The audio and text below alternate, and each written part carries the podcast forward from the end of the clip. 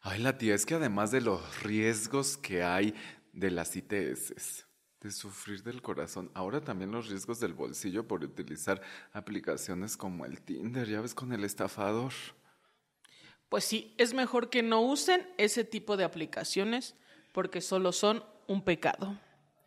Ay, la tía, pero es que eso solamente quita las posibilidades y además no nos hagamos, la gente las va a seguir utilizando. El tema es más bien, pues dar tips para ver qué podemos hacer, pero además la responsabilidad que tiene la plataforma y también políticas del Estado, las leyes, la legislación. Pues yo digo que mejor aprendanse a amar solas y no se anden haciendo ahí que si tatuajes, que si perforaciones y anden dando el anillo porque luego terminan sin nada. Ay, la tía, ¿podemos hacerlo aprender a manos solas? Solos, soles, pero también en compañía de otra persona o de otras personas, la tía, no nos encierres. No, no, no, eso de las triejas o la poligamia, eso no es natural, eso no es de Dios. Hay eso que, que, dices natural como lo de Darwin, cuando ya hasta se está cuestionando, porque claro que para sus investigaciones, pues influenció la época en la que él vivió. Me parece que ya no hay respeto a los valores, esas cosas son del demonio. Ay, la tía, tú y el demonio.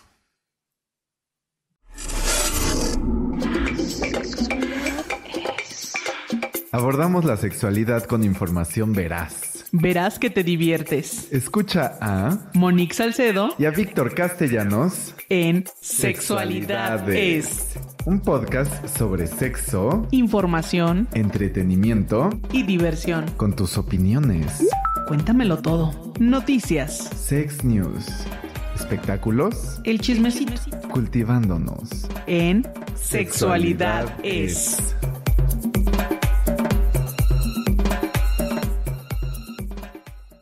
Hola, ¿qué tal? Bienvenidos. Eh, yo soy Monique Salcedo y me encuentro con... Ay, con Víctor Castellanos, pero además hoy tenemos un placer y un gusto porque tenemos al doctor, pero ¿eres doctor en, en salud pública? Y además maestro defensor de derechos humanos, bueno, o sea, es un todólogo, casi no llega porque tiene harta cosa que hacer. Bienvenido, Baruch. Muchas gracias, un gusto estar con, con, ustedes. Nada más me falta vender tamales los domingos, pero le hacemos a, a todo lo que tiene que ver con la salud y los derechos sexuales y reproductivos. El saca Will. Ándale. Exacto. Eh, pues bienvenidos al episodio número 18, en el que hablaremos sobre el VIH ya con nuestro invitado.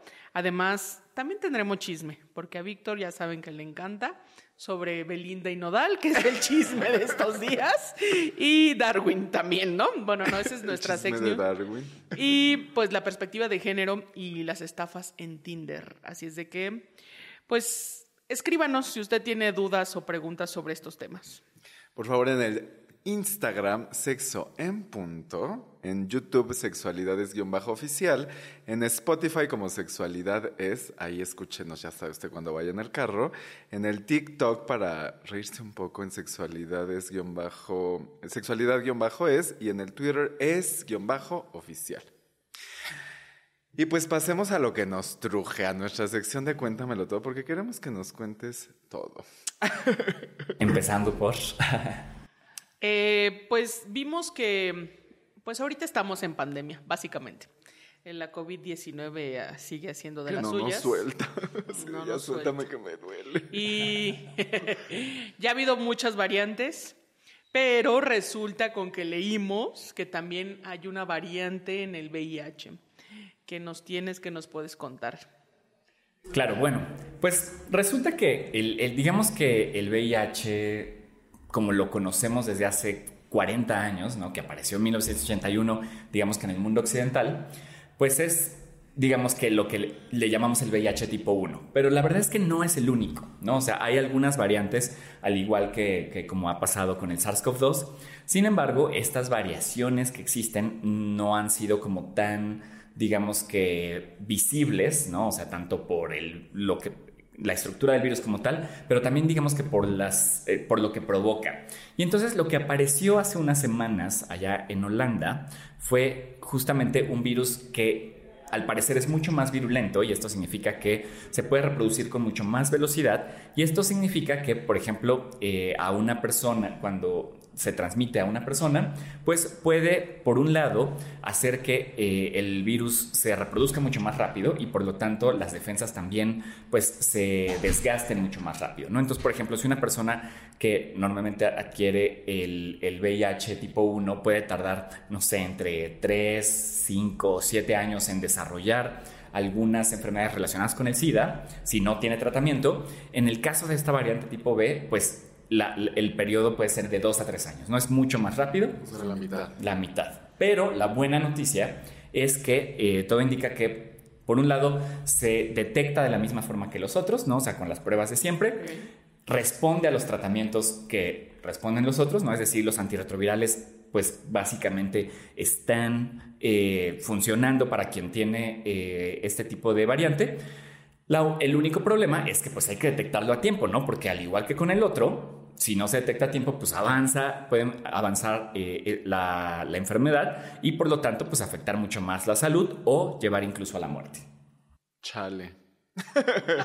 o sea, chale porque también...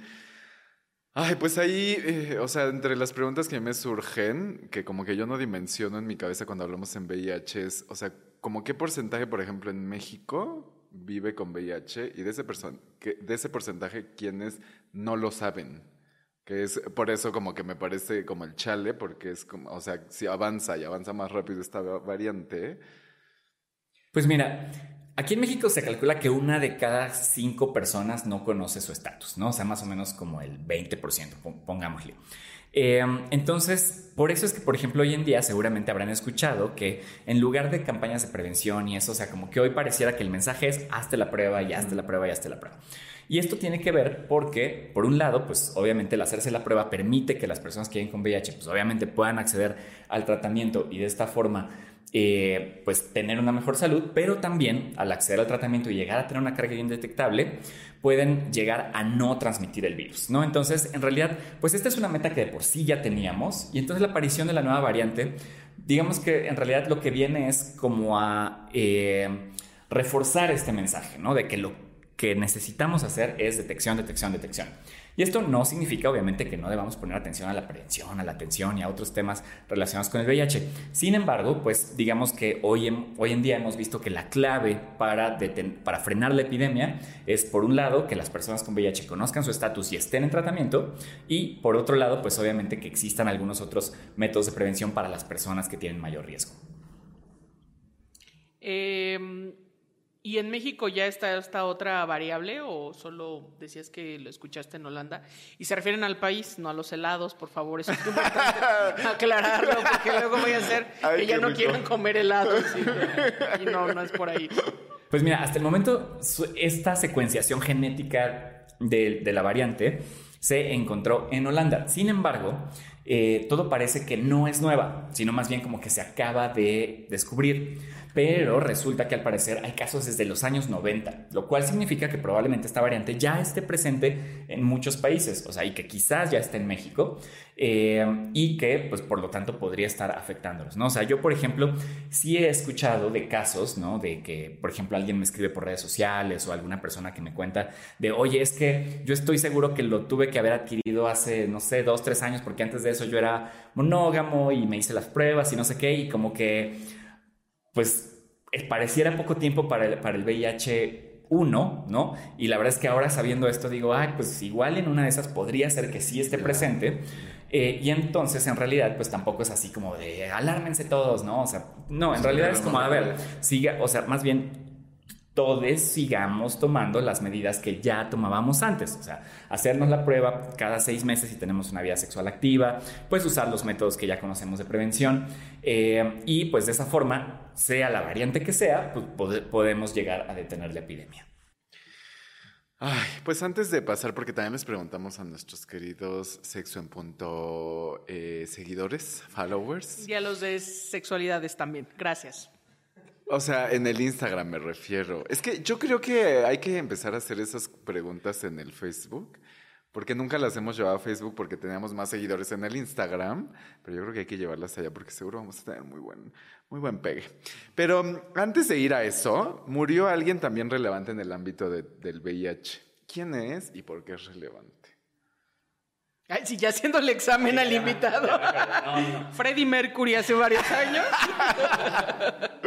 no. Este, no, claro, acaba de morir un investigador muy reconocido que se, llama, se llamaba Luc Montagnier de Francia, que junto con su colega François Barré-Sinoussi ganaron el Premio Nobel de Medicina hace algunas décadas justamente por el descubrimiento del VIH, ¿no? Y ahí, por cierto, este, fue como, hubo ahí como un, un chisme, una pelea entre un investigador gringo este, llamado Robert Gallo y estos franceses porque este, ambos clamaban que ellos habían descubierto el virus y entonces que, eran como los más fregones, ¿no? Pero bueno, independientemente de eso, pues Luc Montañer era un gran virólogo que trabajó mucho tiempo en el Instituto Pasteur, que es una de las instituciones más reconocidas en, en estas áreas, pero que pues en los últimos dos años se había hecho como un poco controversial, porque resulta que pues él ya estaba retirado, ya no trabajaba en estos temas, pero como que cambió mucho su forma de ser y, dejó digamos que de eh, de, tomar en cuenta tanto la evidencia científica como lo hacía antes y empezó a decir, por ejemplo, que el COVID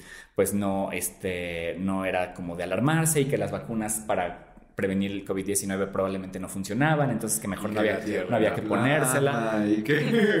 casi, casi. Entonces sí, la verdad es que sorprendió muchísimo a la comunidad científica porque, eh, pues obviamente siendo una persona que ganó el premio Nobel, pero pues como saben, pues hay, este, pues mucha gente cambia de repente de, opinión, y, pero lo malo es que, pues le dio argumentos a los antivacunas para decir, ah, pues es que, este, lo si lo dijo él, pues es que es cierto. Pero, incluso hay una pirámide, ¿no? Como de a quién creerle más. Y entonces en esta pirámide primero están como todos los estudios y así, y las personas especialistas por más premios Nobel y y quienes quiera que sean, no están hasta arriba de esta pirámide, ¿no? También como tomar en cuenta que, que sea un experto no lo hace mejor que un estudio compara, como que compara muchos otros factores, ¿no? Exacto, sí, ahí es donde también eh, creo que algo que nos ha dejado la pandemia de COVID-19, pero también la del VIH, es hacer como un análisis mucho más eh, fundamentado de a qué cosas les creemos, ¿no? O sea, porque de repente vemos una sola noticia en un medio de comunicación o un solo post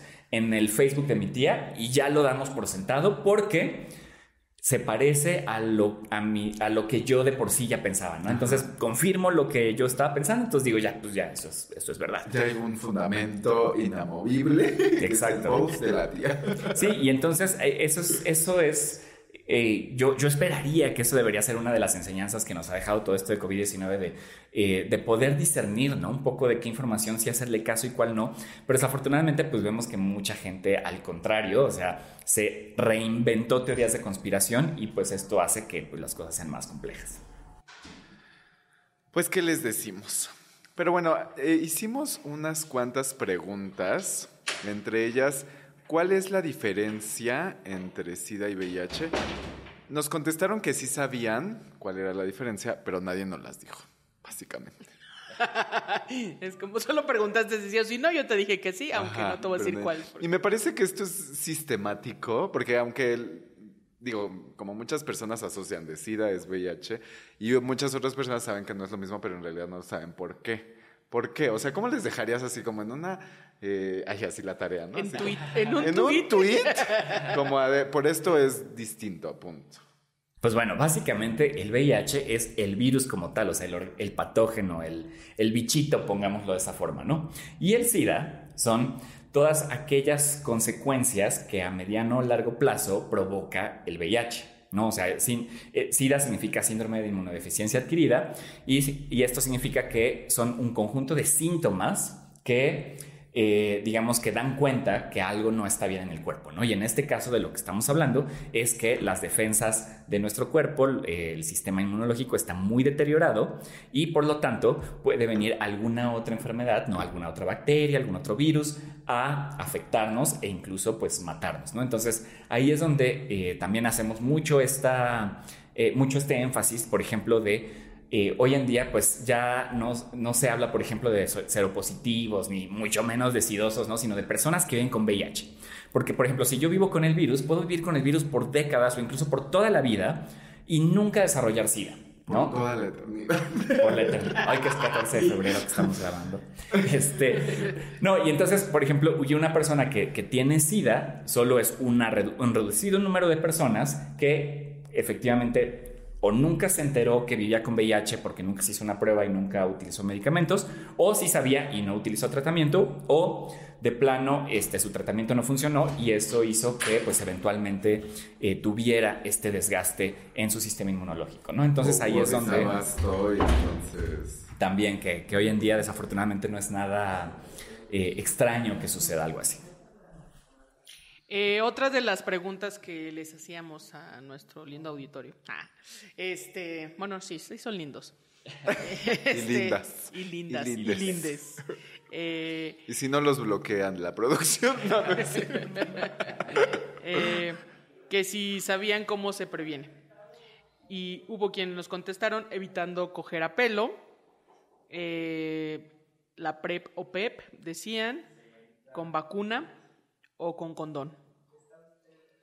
¿Qué nos dices? ¿Sacaron 10 o no en la prueba? pues más o menos. Digamos que 3 de las 4 sí está bien. ¿Cuál no? La que no está bien es la de la vacuna, porque en realidad no, todavía no existe una vacuna para prevenir el VIH.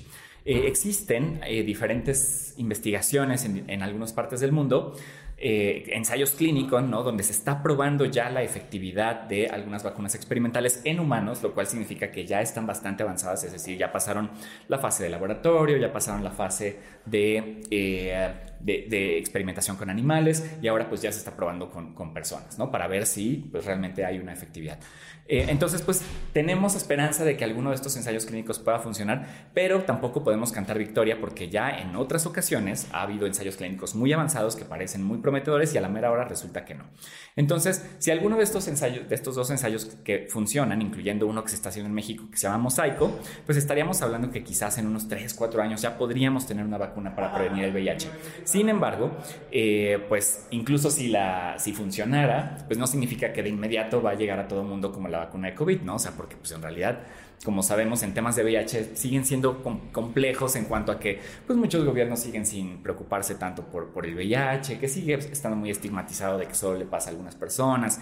Entonces, pues ese sí definitivamente es, es un, problema, ¿no? Pero los otros dos métodos que, que dijeron, uno, pues evitar coger a pelo y condón, que es básicamente lo mismo, pues este está bien, ¿no? O sea, porque el, uso, el, uso correcto y consistente del condón pues permite prevenir VIH y también otras ITS. Y también el uso de la PEP o PrEP, ¿no? La profilaxis post y la profilaxis preexposición, que pues cada vez está afortunadamente más disponible en México, aunque tampoco es que todo el mundo tenga acceso a, a ellos, ¿no? Pero también ahí les faltó, por ejemplo, uno de, los de las formas más importantes por las cuales hoy en día se previene el VIH es la indetectabilidad. Esto es que las personas que viven con VIH utilicen un tratamiento antirretroviral lleguen a tener una carga viral indetectable, es decir, que la cantidad de virus en su cuerpo sea tan chiquita que no lo puedan transmitir a otra persona. ¿no? Entonces, cuando combinamos todos estos métodos, pues es cuando podríamos hablar ya de algo que hoy en día le llamamos prevención combinada, ¿no? Es decir, no nada más quedarte con uno, sino más bien intentar combinar todos y de esta forma, pues asegurarse que, pues, funcionen mejor. Así es. Eh, otra de las preguntas que hicieron es, ¿hay vacuna? ¿Es curable? Las personas contestaron, no sé, creo aún no.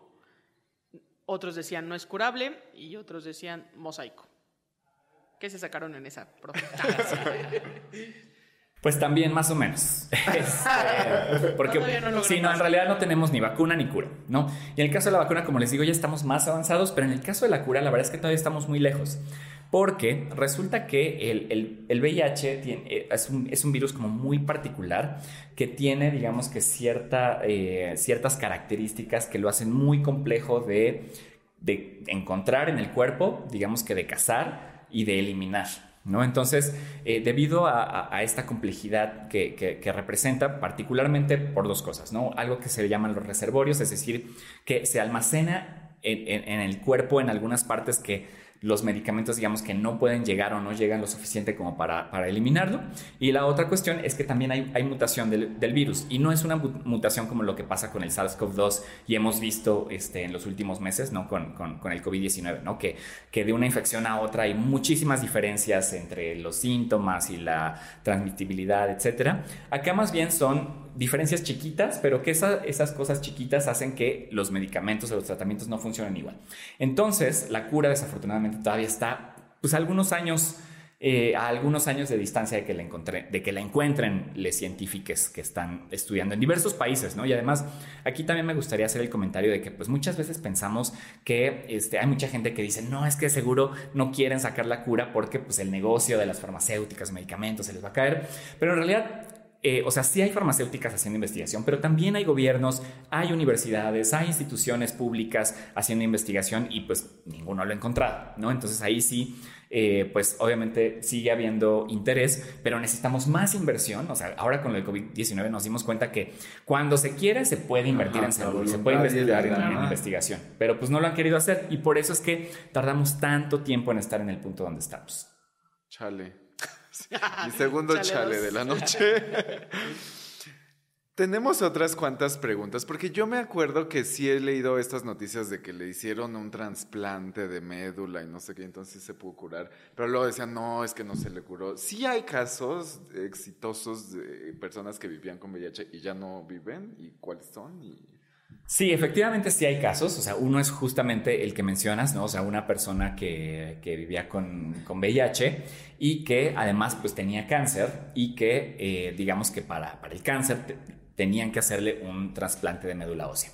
Y entonces cuando se lo hicieron, descubrieron que resultó que ya no tenía VIH, ¿no? O sea que probablemente los estos reservorios de los que les hablaba pues estaban justamente en, esta zona, ¿no? Pero pues obviamente no es como que le puedas hacer un trasplante de médula o sea, 40 millones de personas que hoy en día viven con VIH, ¿no? O sea, una porque es un proceso súper complejo, este, en realidad... Dos porque necesitas médulas, o sea, Sí, total, pero y además, eh, eh, pues pues formalmente los medicamentos, por ejemplo, que existen hoy en día, si bien no curan, pues si se utilizan adecuadamente, no tienen casi efectos secundarios, eh, no tienen, digamos, que interacción con otro tipo de medicamentos. Entonces, esto, eh, obviamente, pues a nivel, digamos que costo-beneficio, pues obviamente no es lo mismo, o sea, sabemos que es una complejidad que pues tienes que tomarte una pastilla por el resto de tu vida, pero pues tampoco es factible estar haciendo esto que, decíamos, ¿no? Y también hay otros casos, por ejemplo, de eh, una, una, niña que digamos que nació con VIH y le dieron, digamos que un, esquema antirretroviral como, como aumentado, por decirlo así, como con, un boost.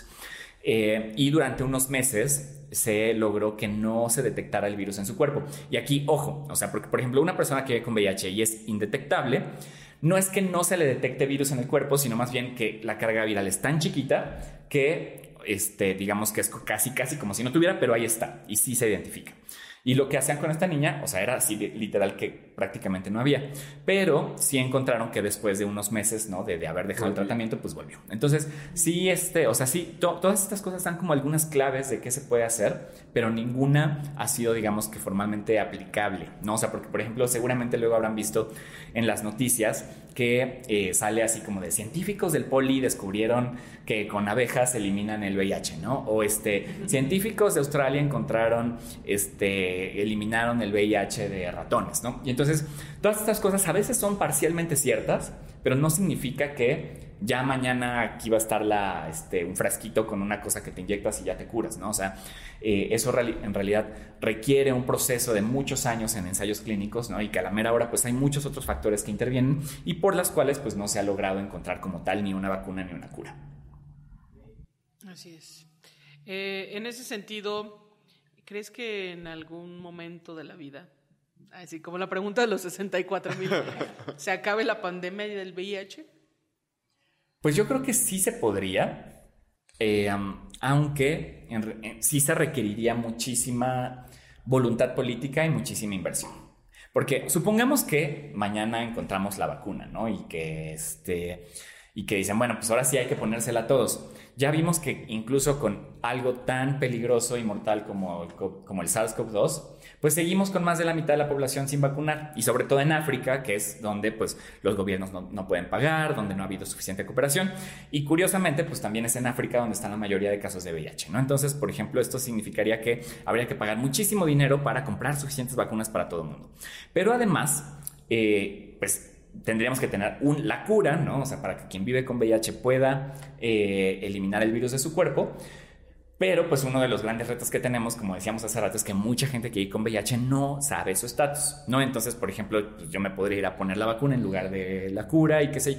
Y además, el, el, gran problema de VIH es esta cuestión relacionada con el estigma y la discriminación hacia las personas con, con VIH, ¿no? O sea, porque, por ejemplo, con el SARS-CoV-2, pues sí existen como dudas, existe quien no cree y eso, pero pues no es como que, a la, que, vivir con, que te dé COVID sea un motivo de vergüenza, que te escondan, que te, que te, que te corran del trabajo, mientras que el VIH desafortunadamente sí, ¿no? Y entonces a 40 años de, la, de, que inició la pandemia no nos hemos podido sacudir esos estigmas y eso es lo que pues puede provocar que aunque hubiera esas tecnologías de, de vacuna y cura, pues la verdad es que pues por una u otra razón va a haber gente que no se va, no, no, se va a enterar, alguna u otra razón gente que no va a ir a ponérsela y pues por algunas razones seguramente habrá quien no quiera invertir en ese tipo de cosas porque pues como sabemos pues muchas veces el VIH sigue asociado por ejemplo a los gays, a las trans, a las trabajadoras sexuales, a los usuarios de drogas, ¿no? Entonces este pues hay gente que pues dice no pues ellos se, es su culpa, ¿no? Por, se lo buscaron, se lo buscaron por hacer esas cosas.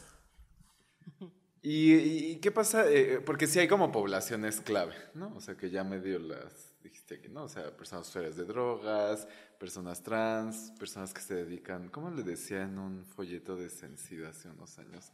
Al sexo comercial, ¿no? Porque le dicen de muchas formas. Les dicen hasta groserías. A la vida galante.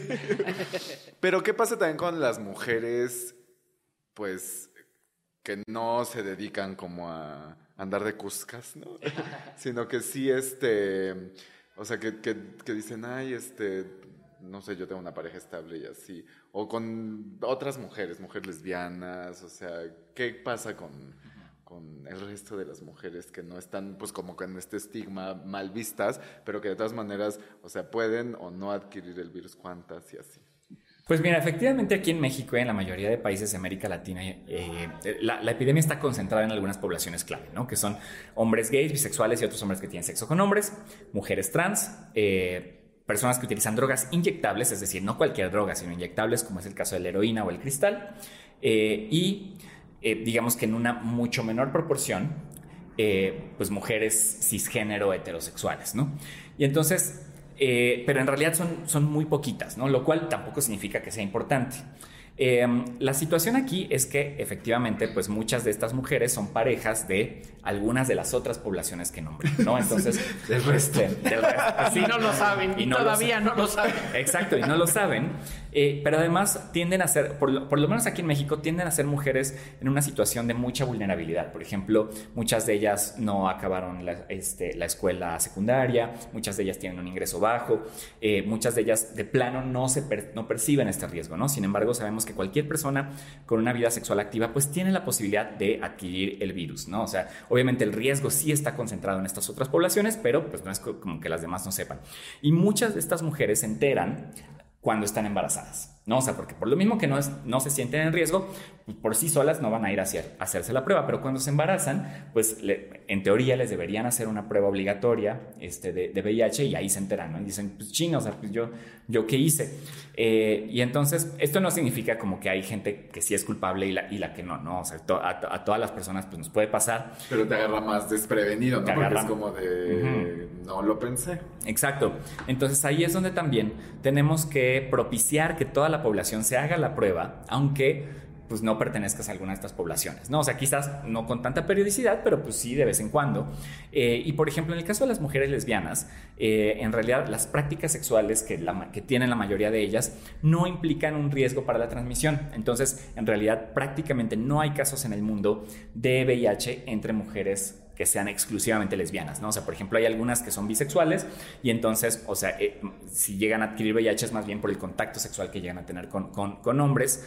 Eh, entonces ahí, pues tampoco es para decir, no se, no se despreocúpense totalmente, porque pues también puede haber alguna transmisión de otras infecciones transmisión sexual, pero de VIH, pues afortunadamente no, no es un riesgo. Ok, bueno, y ya para continuar con otra sección. Ah. Eh, ¿Existe alguna relación, hablando de estas dos pandemias del COVID y, o la COVID y el VIH? Pues no mucho en realidad. O sea, al principio se, temió que justamente eh, las personas con VIH podrían ser mucho más susceptibles a enfermar de COVID-19, eh, pero en realidad se encontró que pues no hay mucha relación, ¿no? O sea, que quizás sí algunas personas inmunosuprimidas, es decir, eh, por ejemplo, que viven, pueden vivir con VIH, pero también pueden vivir con, diabetes o con algún otro padecimiento que hace que tu sistema inmunológico esté, digamos que más eh, comprometido. pues sí pueden llegar a desarrollar algunos síntomas extra, ¿no? Pero una persona con VIH que sabe su estatus y que está en tratamiento, pues en realidad no tiene mayor eh, riesgo que las, que, las demás personas, ¿no? Entonces ahí es donde, eh, pues también, digamos que sirvió para enfatizar la pandemia de COVID-19 la necesidad de que todo el mundo conozca su estatus de VIH y para que en caso de que vivas con VIH, pues sí te puedas eh, acceder al tratamiento o incluso vacunar antes, ¿no? O sea, sí hubo varios países en el mundo que priorizaron a las personas con VIH entre las poblaciones que, que se iban vacunando. Increíble. ya no dijo chale. no, está bien que se priorice, ¿no? Em, pasamos a nuestra siguiente sección que se llama Cultivándonos. Víctor, pero que se quede Ricardo Baruch. Sí, tú quédate para comentar, tienes que platicarnos. porque, por ejemplo, no sé si ya viste este documental de el, el estafador, sí se llama así, ¿no? El estafador de Tinder. Ay, pues les platico un poco sin spoiler. Bueno, sí les voy a spoiler. No, no Em, pues es un, ciudadano de Israel, ¿no? Que nació en Tel Aviv, que em, pues en su aplicación del Tinder contactaba a muchachas y entonces les hacía creer como que él era el, hijo del dueño de una empresa de diamantes. Háganme el favor, ¿no? Pero literal así como que las viajaba en jets y las llevaba así a cenas. Entonces, pues tú completa, ¿no? Te la comes completa. Y entonces de pronto les decía, es que estoy en apuros, ¿no? Y este, pero estoy en riesgo, ¿no? Y porfa, no, no puedo pagar, porfa, pues préstame tu tarjeta de crédito para pagar y yo te lo deposito al rato. Y pues ya les había dicho, pues, o sea, digo, ya te llevaron en jet, ya te llevaron a cenar a los lugares más exóticos de tu ciudad y, o de cualquier otra ciudad pues dices, pues sí le creo, ¿no? O sea, sí le voy a prestar, pues, ¿qué tantos son dos millones, no? y además, es que también la American Express que no tienen límite algunas, ¿no? Pero, y entonces, eh, y, así literal, como que de pronto es como, es que no pasa la tarjeta, llama por favor para que, y entonces ahí tienes a la, así. Bueno, ya no les voy a seguir contando, pero de eso va un poco este documental, pues que es un poco entre documental y denuncia, porque además pues sí, o sea, hay como muchas cosas que dices, ¿cómo puede ser que esta persona, o sea, parece que tampoco tiene como demasiada, pues, castigo, ¿no? De, la legislación y así. Y esto, no sé a ustedes, pero a mí me hace reflexionar sobre harta cosa, harta cosa, porque si dices, eh, o sea, como que tenemos que tener alertas, ¿no? O sea, como de, bueno, no le voy a pasar mi nud de la cara, ¿no? O sea, como sí vas teniendo, o no, tal vez no lo voy a meter a mi casa porque tal vez me, me vacíe el depa, que hay muchos casos que sí les han vaciado el depa y así, ¿no? O etcétera, ¿no? Como que dices, bueno, voy a ir teniendo como y de pronto es, o sea, como, ¿por qué es que dejamos pasar tanto? ¿No? O sea, como, o sea, una es que no fue una mujer, o sea, porque si es una dices, bueno, sí, te vio la cara, pero son varias. Entonces, ahí hay algo, o sea, incluso yo pienso, no sé ustedes, pero como en estas personalidades que son como encantadoras, que que te encantas, ¿no? Y que es como de lo que me pidas, o sea, lo que me pido, así como la traigo. y, y, también otra cosa que me, que me hace pensar es, o sea, como cuántas cosas no dejamos pasar como por amor, ¿no? O sea, o por, por el amor ideal, ¿no? Porque es como de, este vato es guapo, pero además tiene lana. Y entonces, o sea, que, creo que pegan como en el valor que tenemos nosotras mismas, nosotras mismas, y, cuánto voy a dejar pasar por amor, ¿no? O sea, creo que hasta el por amor debería de ser una, una este, atenuante en muchos casos, porque uno lo va haciendo por amor. Y sobre todo me parece que en personas que han tenido como situaciones pues de discriminación o que, o sea, las mujeres, pues que sufren una discriminación sistemática en este planeta, las personas LGBT que se, y entonces, ¿cuánto? O sea, porque digo, bueno, está bien, pues tal vez yo no tengo American Express, a mí no me van a estafar con la Amex porque ni la tengo, porque la cancelé. Pero con la de Banco Azteca, ¿qué tal? pero, lo, que quiere decir que sí tiene Tinder, porque no, tengo la tarjeta. pero con otras cosas, o sea, por ejemplo, o sea, ¿cuántas veces no terminamos pagando tal vez como una cuenta de un restaurante como por, por ay, pues es que está guapo y lo que sea, ¿no? Eso, ¿no? O incluso así de, ay, bueno, es que, o sea, no protegerme, ¿no? En una relación, ¿no? O sea, como, ¿cuánto no permitimos que tal vez no se vea en, en sumas millonarias? Y lo que cruza también con eso, ¿ustedes cómo lo ven, muchachos? Ay, pues qué fuerte. Sí, no, yo creo que definitivamente esta, esta, idea, no sé, del amor romántico y de lo, lo, lo, ideal que tiene que ser la pareja, ¿no? O sea, como que todos le queremos presentar a nuestra familia y a nuestras amigas al hombre que sea guapo y que además sea exitoso y que además... Este, privado.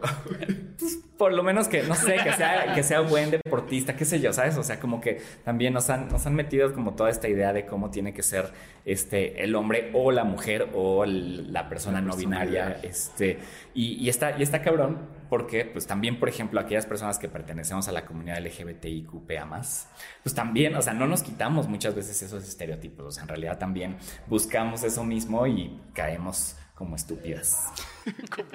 es que, o sea, yo lo pienso, o sea, ¿cuántas veces no estuvimos, tal vez te digo, no le dimos el Amex o no le pagamos la cuenta, pero nos llamaba y allí estábamos, ¿no? O sea, nos parece como de ahí. Al tronar los dedos.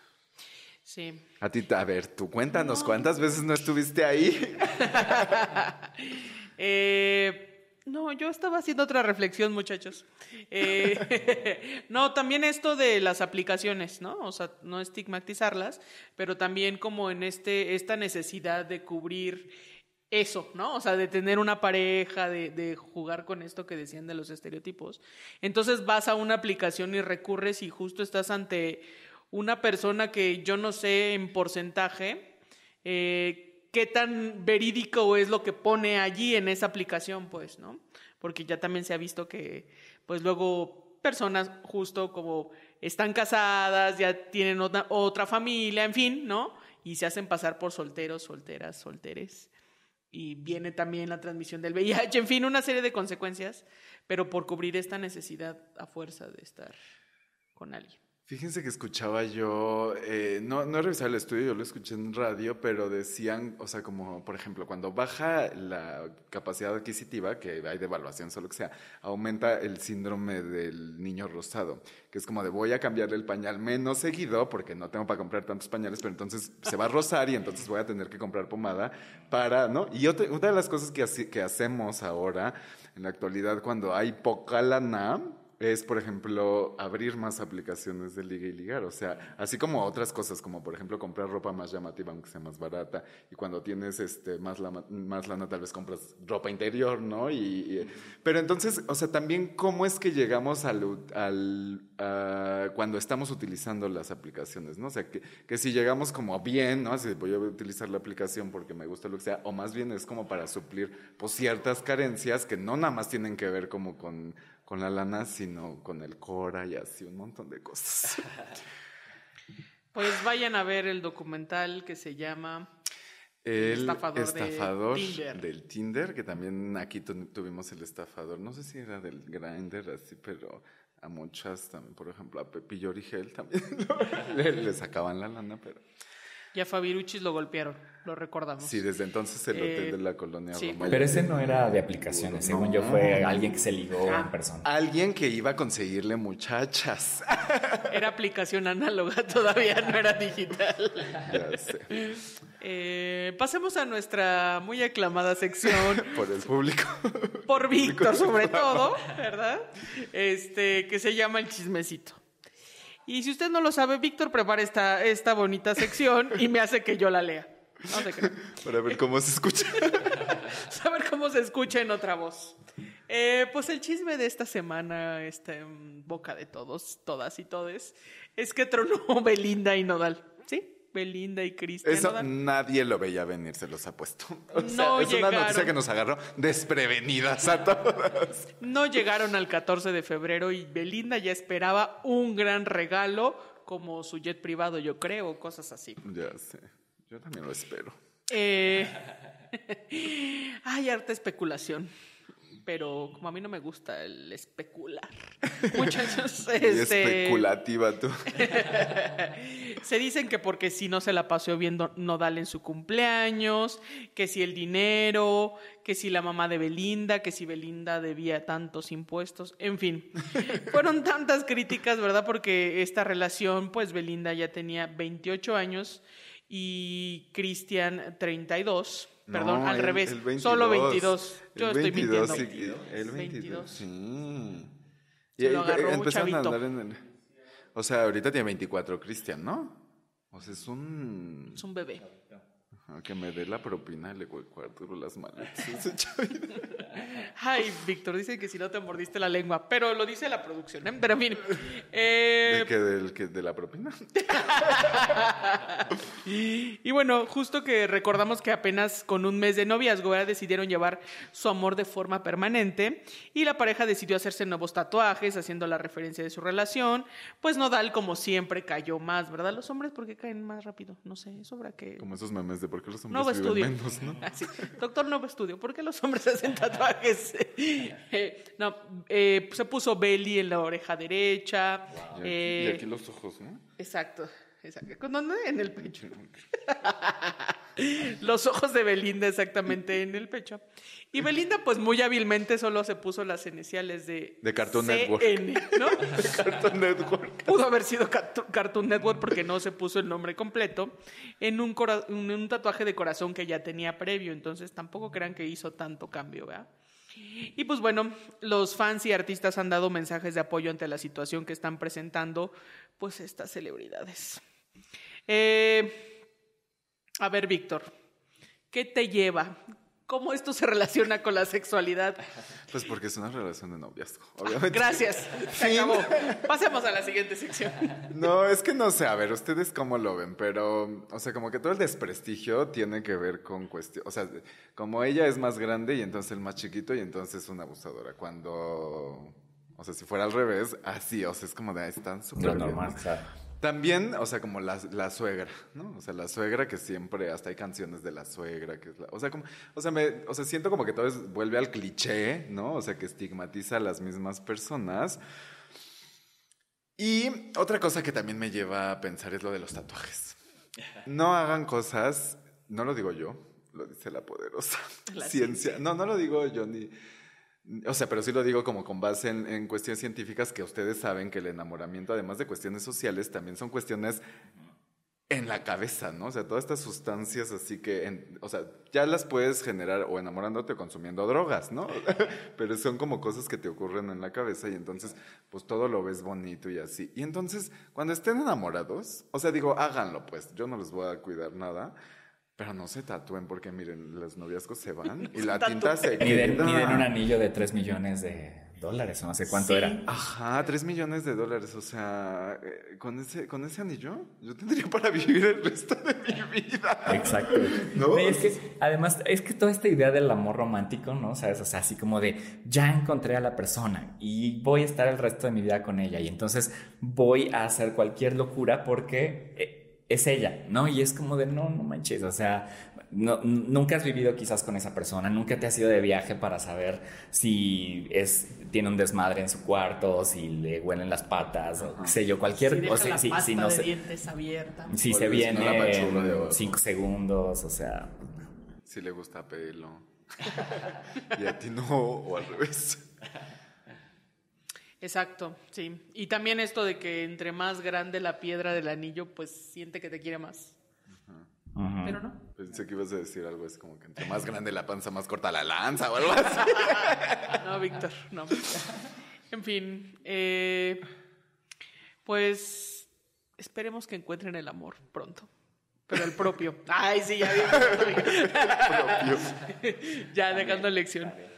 Eh, vamos a otra aclamada sección. Ay, todas son aclamadas secciones. O sea, este las personas aclaman, o sea, ya lo piden. Ya lo están pidiendo, sí.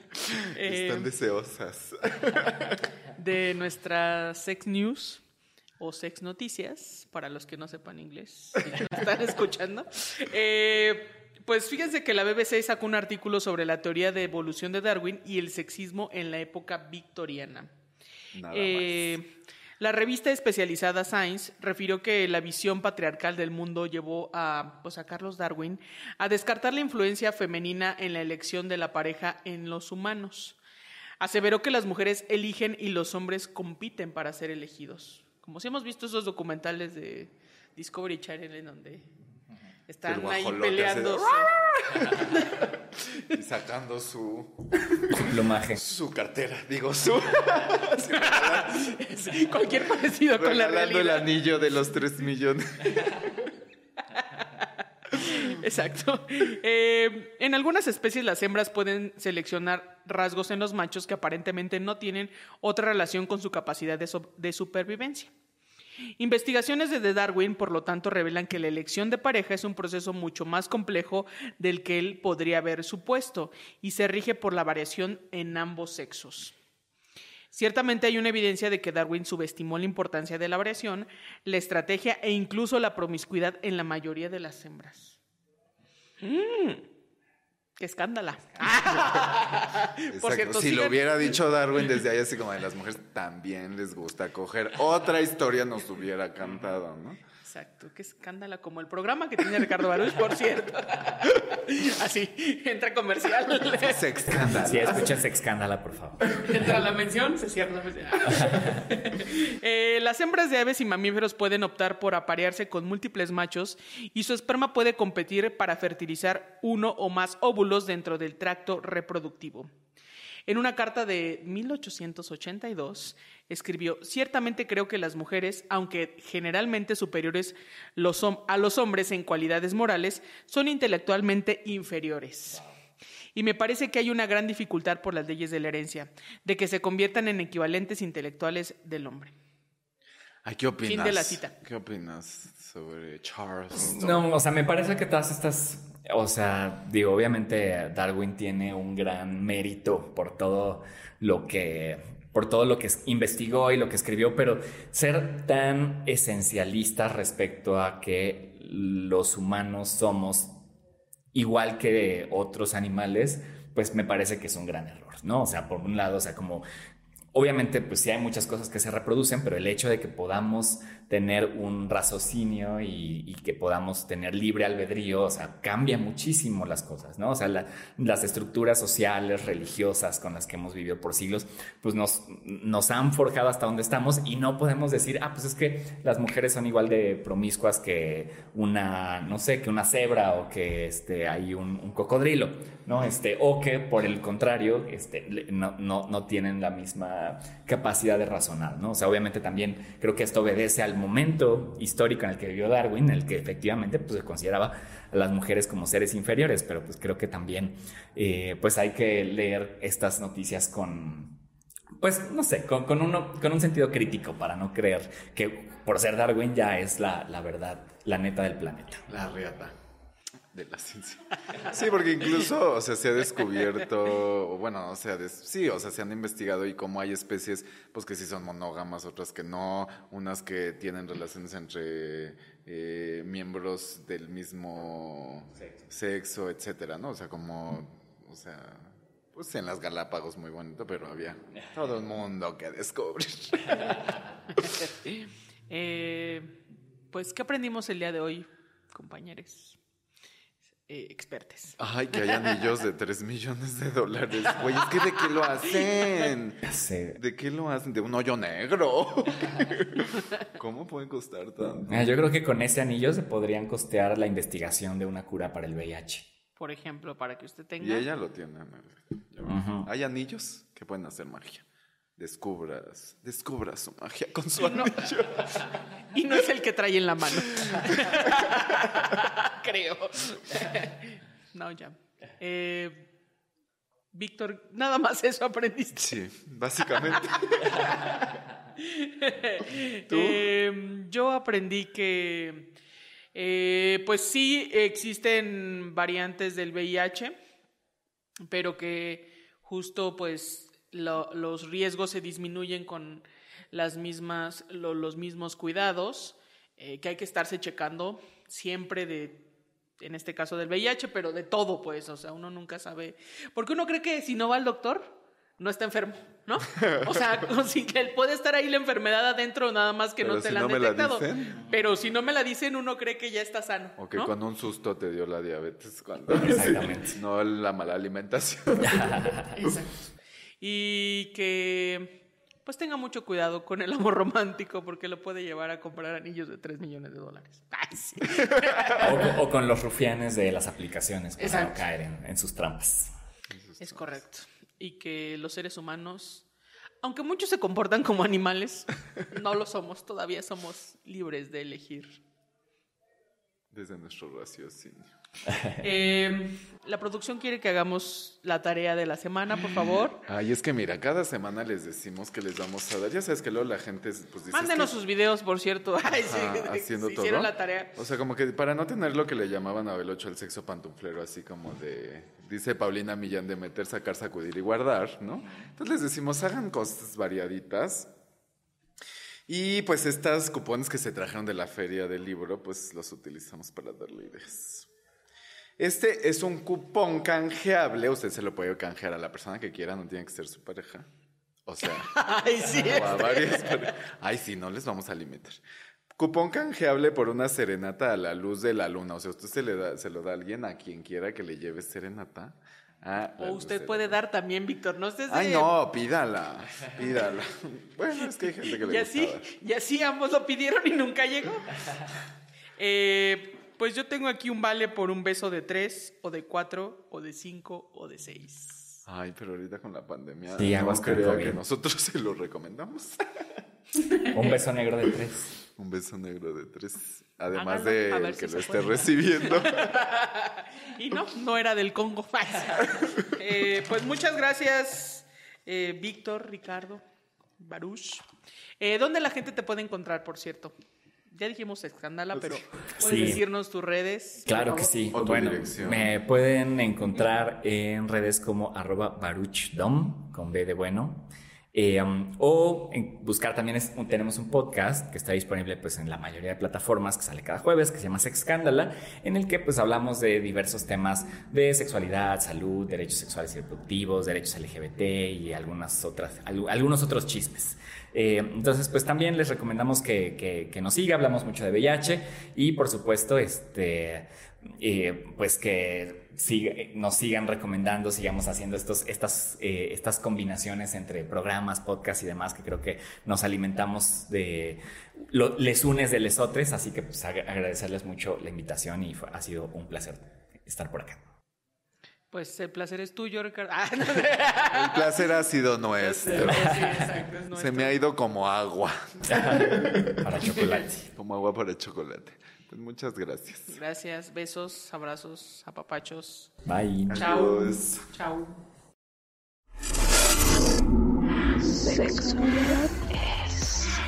Esta es una producción de Sexo en Punto. Participamos Víctor Castellanos, Mónica Salcedo, Daniel Cázares y Alma Cuadros. Música original de Nasdaq Jones.